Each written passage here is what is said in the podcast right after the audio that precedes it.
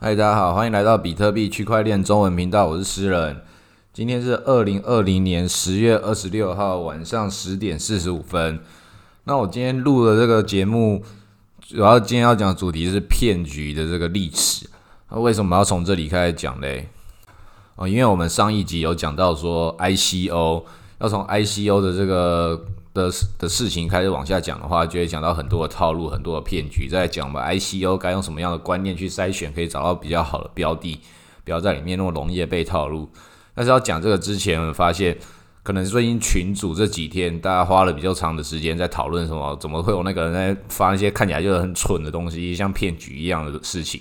然后觉得说这些诈骗怎么在这个群组里面呢？那其实我自己讲说，这些是诈骗还不是诈骗的东西。我们没办法那么简单的下判断，有一些看起来摆明就是诈骗那种，那当然很简单，就把它就把它给删除或什么。但有一些它可能看起来不是那么容易判断的东西，如果你可以那么武断的把它点出来的话，那也很好。我们就可以来一起来讨论，一起来质疑这个发布这种资讯的人。不过在我群组里面，我一直都是一个用很公公开一个很多元的一个角度来，希望这些资讯都可以互相流通。因为为什么呢？这些诈骗，或是这些可能不是那么好的事情，这些套路的事情，我们也看到越多，我们越知道这个市场的的的走向跟脉动。同时，它本来就是我们这个圈子里面的一个文化的一部分。为什么嘞？我们从那个美国这个地方来讲起，其实美国他们在最早的时候，他们也是一个很多诈骗的国家，包含现在也可能都也都还是。我们可能一直都以为说。啊，美国人他们都比较讲诚信啊，这些西方白人都比较那个比较公平正义一点，我们可能会有这样的的一种美好的错觉。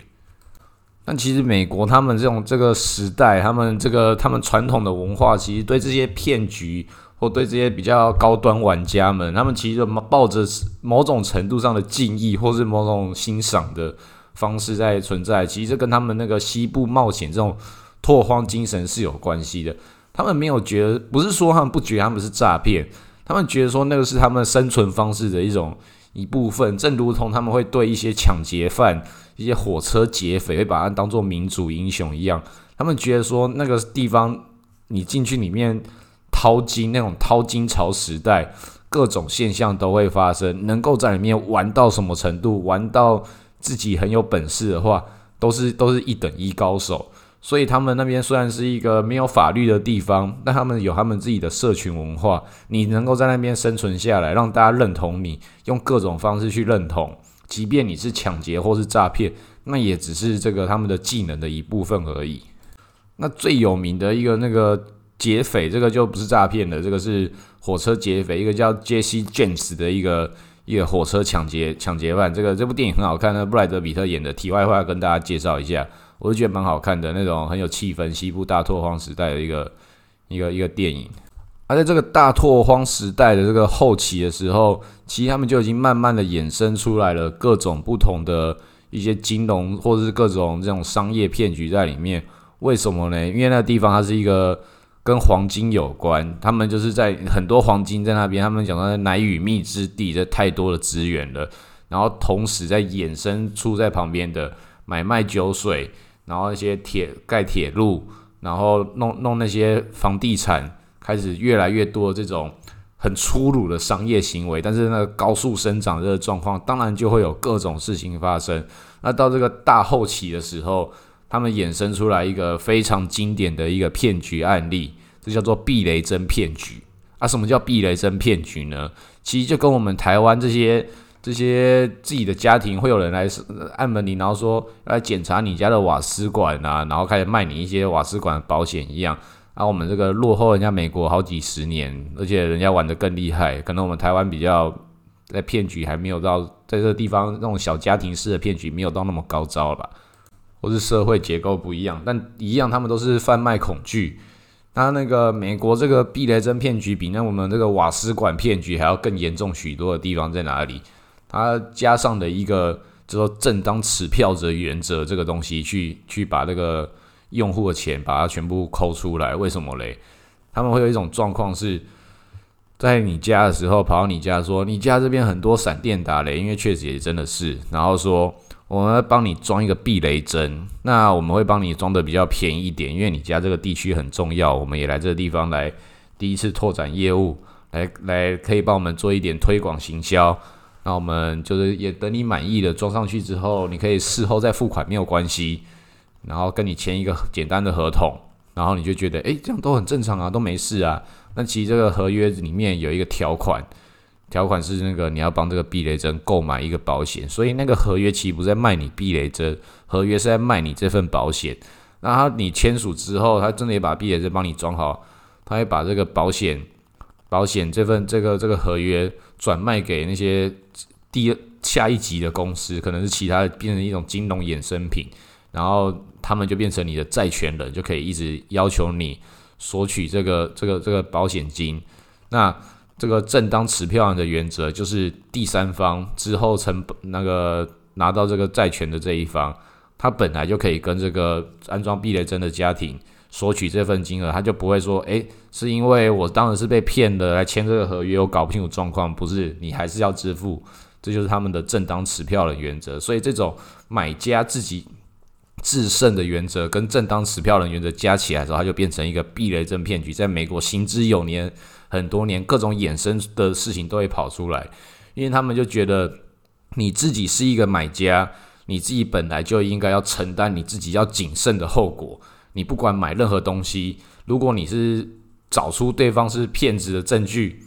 那他们觉得说就是你打赢了这一局。那如果你打输了这一局，你被人家骗了，还会觉得说啊，就是代表说我太弱了，我输了还不好意思出来讲。他们把他这当做一一场一场游戏一样，一场赛局。他觉得生活在这个环境，大家这个社会中有一个共识，就是你自己要对自己做出的选择负责。谁骗到你的钱，或是谁搞你什么东西，都是你自己过于过于愚蠢，绝对不是说那种啊，都是我太相信对方的，我我怎么会我怎么可以被骗呢？我这么这么信任对方，还可以骗我是对方的问题，都不是我的错。这种观念是绝对不对，就是我们西方世界跟东方世界这种文化差异。那在我们台湾这边就特别多这种，很容易就说啊，我就相信对方啊，不是我的错啊，这种错误观念，你怎么会就是觉得你相信的对方，你就自己没有责任嘞？这其实都是一种推卸责任的借口。像那个最近就有一个被人家诈骗不知道多少钱的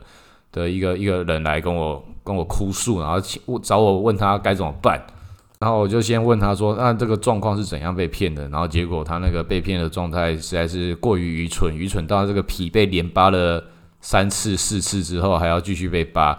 就是前面被扒说那个钱进去的那个野鸡交易所已经不知道什么交易所了，然后钱进去之后还要再缴一个所得税保证金，然后再还要再缴一个赎回金，说你的程序有问题，所以我们要缴一个赎回金什么，然后就一直把钱丢进去。然后我中间就已经讲说，你钱进去你就拿不出来了。后面那些叫你要付的钱都是都是假的。他说：“可是如果我不把钱拿拿再拿进去的话，我就所有的钱就拿不回来了。”我说：“本来就拿不回来了，你为什么会觉得你再丢钱进去就有机会拿回来嘞？”他说：“可是我不试看看，我怎么知道没有机会？就这种这种很沉默对沉默成本跟这种愚蠢的这种这种心态，就一再而再的把钱一直丢进去，然后最后他最后一一次被被扒皮的时候，是说是那种。”在群在那个社团中很容易会看到一种诈骗，就讲说，如果你有被骗的话，那你可以来找我，找我，因为我也是被骗过，人家来帮助过我，找了一个什么团队帮我把骇客跟诈骗的钱追回来，然后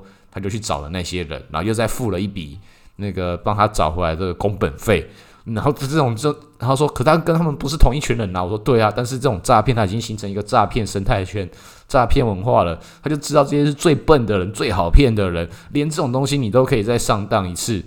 然后找出各种理由，就是想要把自己的钱拿回来啊。这种我们东西还有什么好同情这些人的？他们就是愚蠢啊！啊，这些愚蠢的人，他们会去思考自己为什么这么愚蠢吗？他们不会，他们只会觉得说。我怎么可以？我怎么会被诈骗呢？这不是我的错，我只是想把我的钱要回来。这种近乎这种跳针的哭诉，没有意义的哭诉。那我这里跟大家介绍一本书，叫做《钓鱼》。那个鱼是愚蠢的鱼，其实里面就有讲到这些事情，然后也是接下来我讲的这些观念，包含像刚刚讲这个美国他们自己的这种精神。其实这种概念都是处于一个你对这个自由市场的一种尊重。其实每个人要有自己做选择的权利。这些被诈骗的人，其实某种程度上，他们本来就不应该在这个世界中，在这个游戏里面跟我们一起玩这场游戏。他本来就高度风险的。他们自己想要进来之前，他们很合理，我们就要评估这里有一个比较高的收益的时候，它就是会有比较高的风险存在啊。如果说是觉得我不用做努力。不用有，不用不用不用做承担这个研究的责任，然后我就只要把钱丢进来，我就可以到高回报收益。那这种观念不是幼稚吗？那这种被骗也是活该啊，这也是很正常的事情。这在这个这个领域之中，大家要对自己的这个做出最终决策的这个尊重的这个想法。那以及在这个比特币时代，它本来就是一个类似大拓荒时期、西部大拓荒时期，它是一个自由市场精神的东西，所以我们看待这些事情要把它当做一种自然现象。不能够说我们觉得觉觉得用我们传统的东西进来，然后传统没有什么收益，所以你想要进来，然后觉得又希望有传统的法律来保护你在一个新时代的一个地方，你自己在里面要自己小心，这才是真正的。就算是法规要保护你，它也不一定写得进去。它本来就是一个金融创新的一个格局。那也有很多人会说啊，这个这些那些网络上诈骗太太蠢了，这个我才不会被骗的。我都投资一些比较怎样，我还会去见人家老板，跟人家跟人家老板吃过饭啊，他那个不会骗我啦。这种也是很好笑。这个全世界最厉害的一个骗局，这个叫做庞氏骗局的其中一个大大大祖师爷，叫做这个伯纳德劳伦斯麦麦道夫。哦，这个真的是骗了超级多钱，他。啊，这个这个大不大咖，超级大咖啊！如果其有些人跟我讲说啊，我认识那个什么投那个老板，那个项目的老板，跟他们吃过饭，就觉得说啊，这个稳的，这就这就我就拿这个庞氏骗局的其中一个大祖师爷麦道夫来讲，他是美国纳斯达克的那个交易所的前主席耶，几大交易所的其中几个主其中一个主席就是他，这不够大咖吗？啊，如果说这都已经弄到大咖，他都已经搞了全世界最大的大的骗局了。其他的人就就算不是骗局，难道你只要认识他是大咖，然后他他做投资，就算他不是骗局，也不代表说他一定可以帮你赚到钱啊？更何况有是骗局的可能也也很大，很多很合合法的诈骗都存在。我自己也也被也算是合法的诈骗被被搞过啊，云端挖矿啊，那个也是合约也是签啊，照签啊，他有没有骗我？没有啊，但是条件设计就是在他手手手中，那个他不他不是骗我，他套路我。我钱丢进去，跟我讲说，如果几个月的那个挖矿的那个金额没有到什么的话，他就把我的矿机全部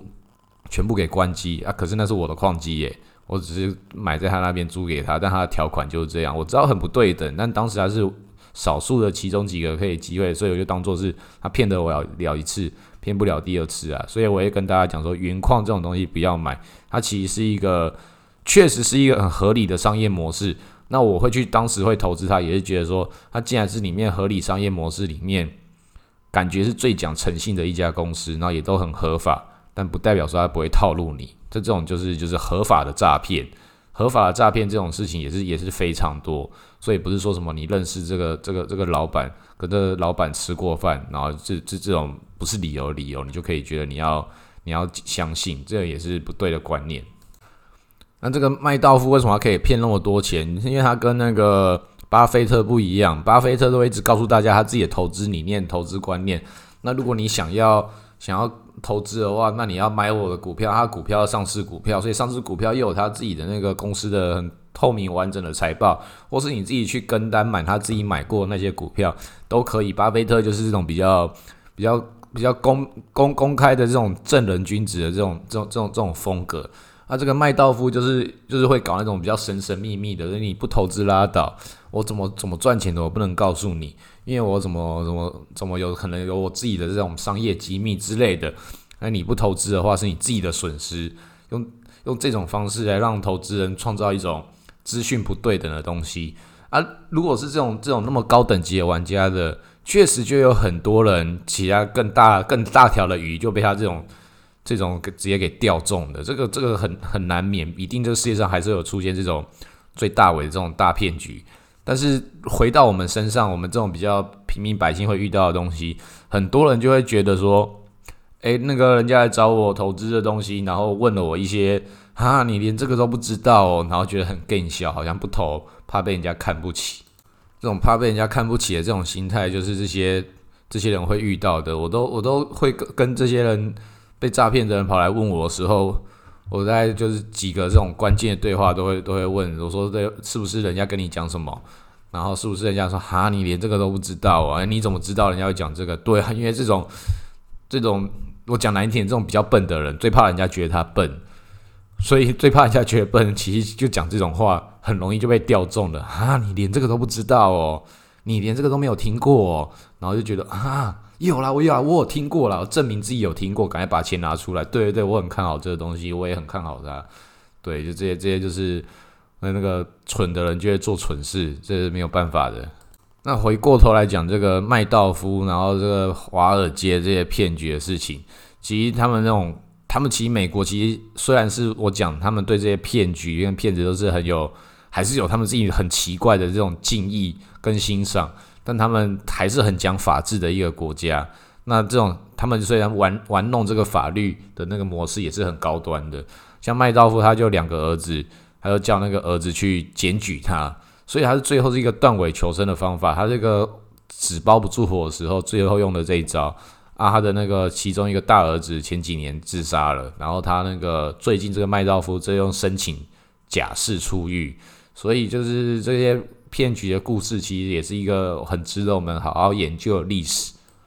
那在我们虚拟货币这边，跟这些华尔街有关系的地方，也是最近也是发生一个很有趣的一个大骗局啊。啊，这个骗局虽然说大，但是金额没有很大。为什么讲它大呢？是因为它影响的人实在太多了。它是把那个这些大咖，奥巴马、伊隆马斯克这些这些很有名的人的那个推特，一次全部给骇客害了一轮，然后全部那个发了一篇文，写说那个我们现在要支持那个 COVID nineteen 这个这个新冠肺炎，那你给我多少比特币，我就把说比多少比特币更多比特币打回去，打回去给你，感谢你的付出。啊，这种一看就是骗局嘛，而且其实骗不到人的。但是这个账号，你看里面有多少钱啊？因为那种够蠢的人，那种蠢到连这种东西都相信的人，他们根本不会使用比特币。那这个时候还算是会使用比特币，又在追这些推特的人，他们又没有那么笨，为什么这些钱会进来嘞？啊，正是这些这些其他的这些看戏的人、吃瓜群众觉得哇，好笑哦！你竟然这么厉害，有办法一次骇客这么多的这个大咖的账户，然后就当做像是打赏、懂内一样的。给了他这些钱，好像最后也是几百万台币吧。而且其中一个很酷的是，是那个有一个人连打了几笔钱，那几笔钱他在那个比特币的那个 hash 上面可以打上自己的那个一段留言，然后那个那个留言上面重新解码之后写说门罗币是一个更好的货的这种货币，为什么你不用嘞？啊，因为门罗币是隐私货币，那其实它双方都是在互相一种聊天跟一种传递讯息。然后比特币在当时就暴涨了一发，因为他真的是帮我们比特币做了一个很负面宣传，也是一种宣传，就用用用让大家再重新知道想起来我们比特币的这件事情。那这个华尔街的这种这种这种诈骗，跟我们这个币圈的诈骗也有很多地方其实是很像的，甚至有一些来讲也不是诈骗的，已经到了一个。一个他已经把这个玩弄消息面这件事情玩的这个已经进入到一个标准化的一个一个一个行之有年的很漂亮的一个套路，就讲那个挖矿的这种矿场，我讲的是真正的挖矿，那挖那种金矿、铜矿这种这种这种挖矿，有一些公司，他们矿业公司也是有上市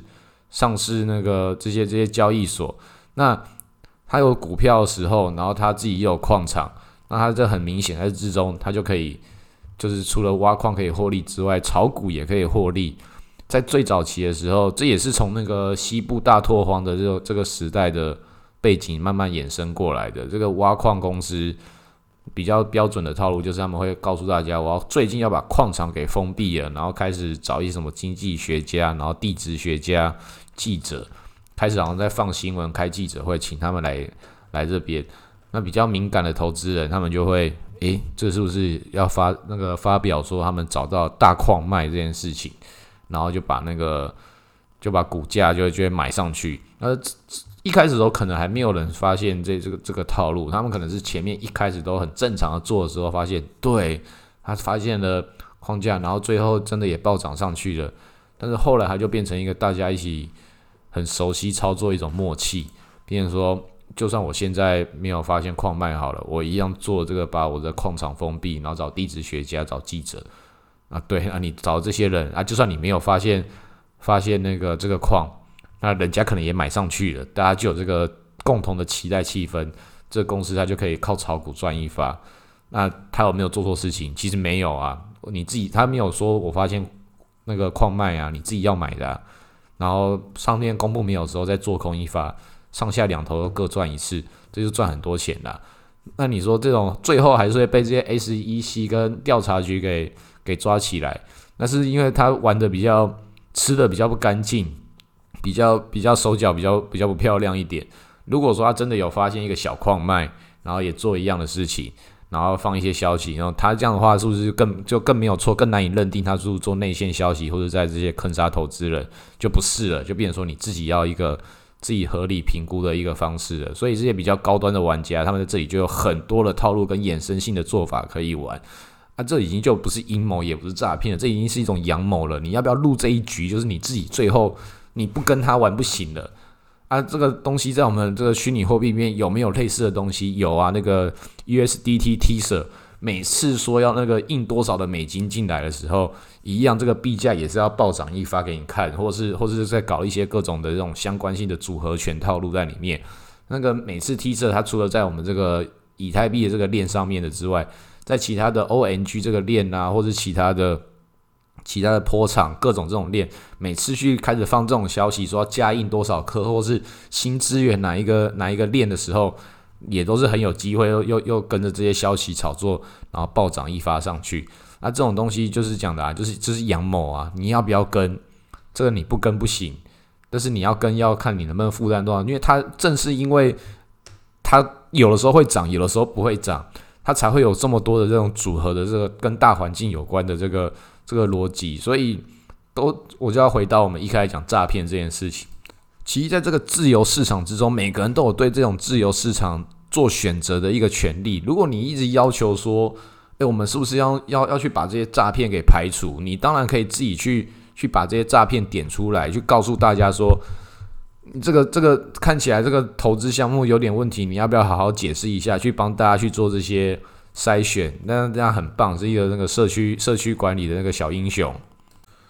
但其实很多的金融创新，其实确实就是从这些看起来是诈骗又不是诈骗的这种东西，慢慢衍生一段一段出来，成为我们今天这些这个世界的一部分。所以，我们在这个自由的原则之下。我们其实对很多东西，我们马马上去对一些事情去进入扼杀的状态的话，其实对这个发展其实也不代表是好事。我们这样就会很被动的去接受一些很比较完善、很成熟的东西来进入到我们手中啊。这些比较比较早期，然后可能是诈骗的，或是在这个跟诈骗息息相关的事情，我们也就也看不到这些事情的脉络的话，也是比较可惜一点的。毕竟这个比特币真的就是一个新的自由市场。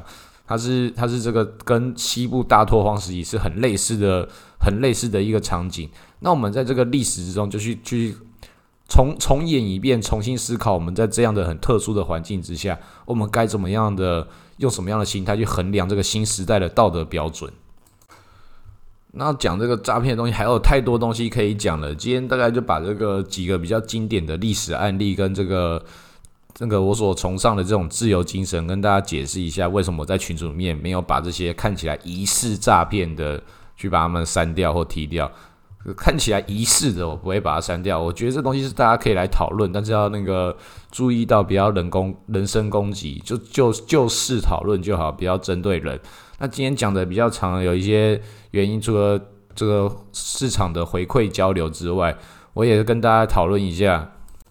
这个录节目的反馈，最近最近就是开始有有亲朋好友或是这些我我们的那个版友交流之后，都会大家给我了很多的意见，觉得我们录了这个节目，希望我们看这节目一一起如何往下发展。那个前几集的时候，有一些朋友跟我讲说，有那个嘟嘟声，有一些杂讯，对这个我们也会慢慢来改善。但是也有也有也有朋友竟然跟我讲说是，哎，那个嘟嘟声看起来很棒，诶，很像那个。很有那个 cyberpunk 那个电子讯号那种那种那那种很很很很复古那种气氛，那这个是蛮好笑的。然后我会可能会把那个嘟嘟声把它弄到片头上，因为也有朋友一直一直问我说，为什么你都没有用片头啊？赶快，我很期待你的这个这个片头，片头音乐。那这个片头音乐我会再再规划一下，这个我顺其自然就好，因为弄一个片头音乐其实蛮麻烦的。我本来想要弄一个那个片头音乐是要弄。有一个叫 Juke Deck 的这个 AI 创作的的音乐的软体，它这个蛮厉害的。但是后来最近被那个抖音给收购了，就是那个最近美国川普的那个在搞的很大事情，到现在都还没搞定的那个抖音事件，它被他收购之后，这个这个公司就直接产品就直接停止了。那他们在他们公司里面做什么事情？收购以后做什么？事？这个我不知道，到时候我们可以再研究一下。本来要那个来做我的那个。片头软体最近发生了发现了这件事情，那这个川普的事情，我可能也是会下一集的时候可能也会来讨论一下，因为刚刚讲这些推特嘛，那个川普推特治国，然后还有这些诈骗，然后这些美国东西，还有现在美国大选这些事情，其实都全部都混在一起，包含现在这个这个拜登的各种奇怪这种这种事情，都很多东西其实都是都是可以在一起一起讨论的，这个事情其实都是。都是很有很有相关性的。那我们下一集可能就会先讲川普吧，先讲川普，再跟大家下一集来介绍我们这个 IC 哦。我们这个录这个节目就这样，看走到哪里讲到哪里。很多东西我们慢慢一步一步的介绍这些基础知识，但是我们也 follow 时事，大家在群组里面讨论的东西，我们就整理整理，弄出一个完整一点的节目，然后再跟大家在这个群组里面介绍，互相交流这样。好，今天谢谢大家录到这里，好，晚安。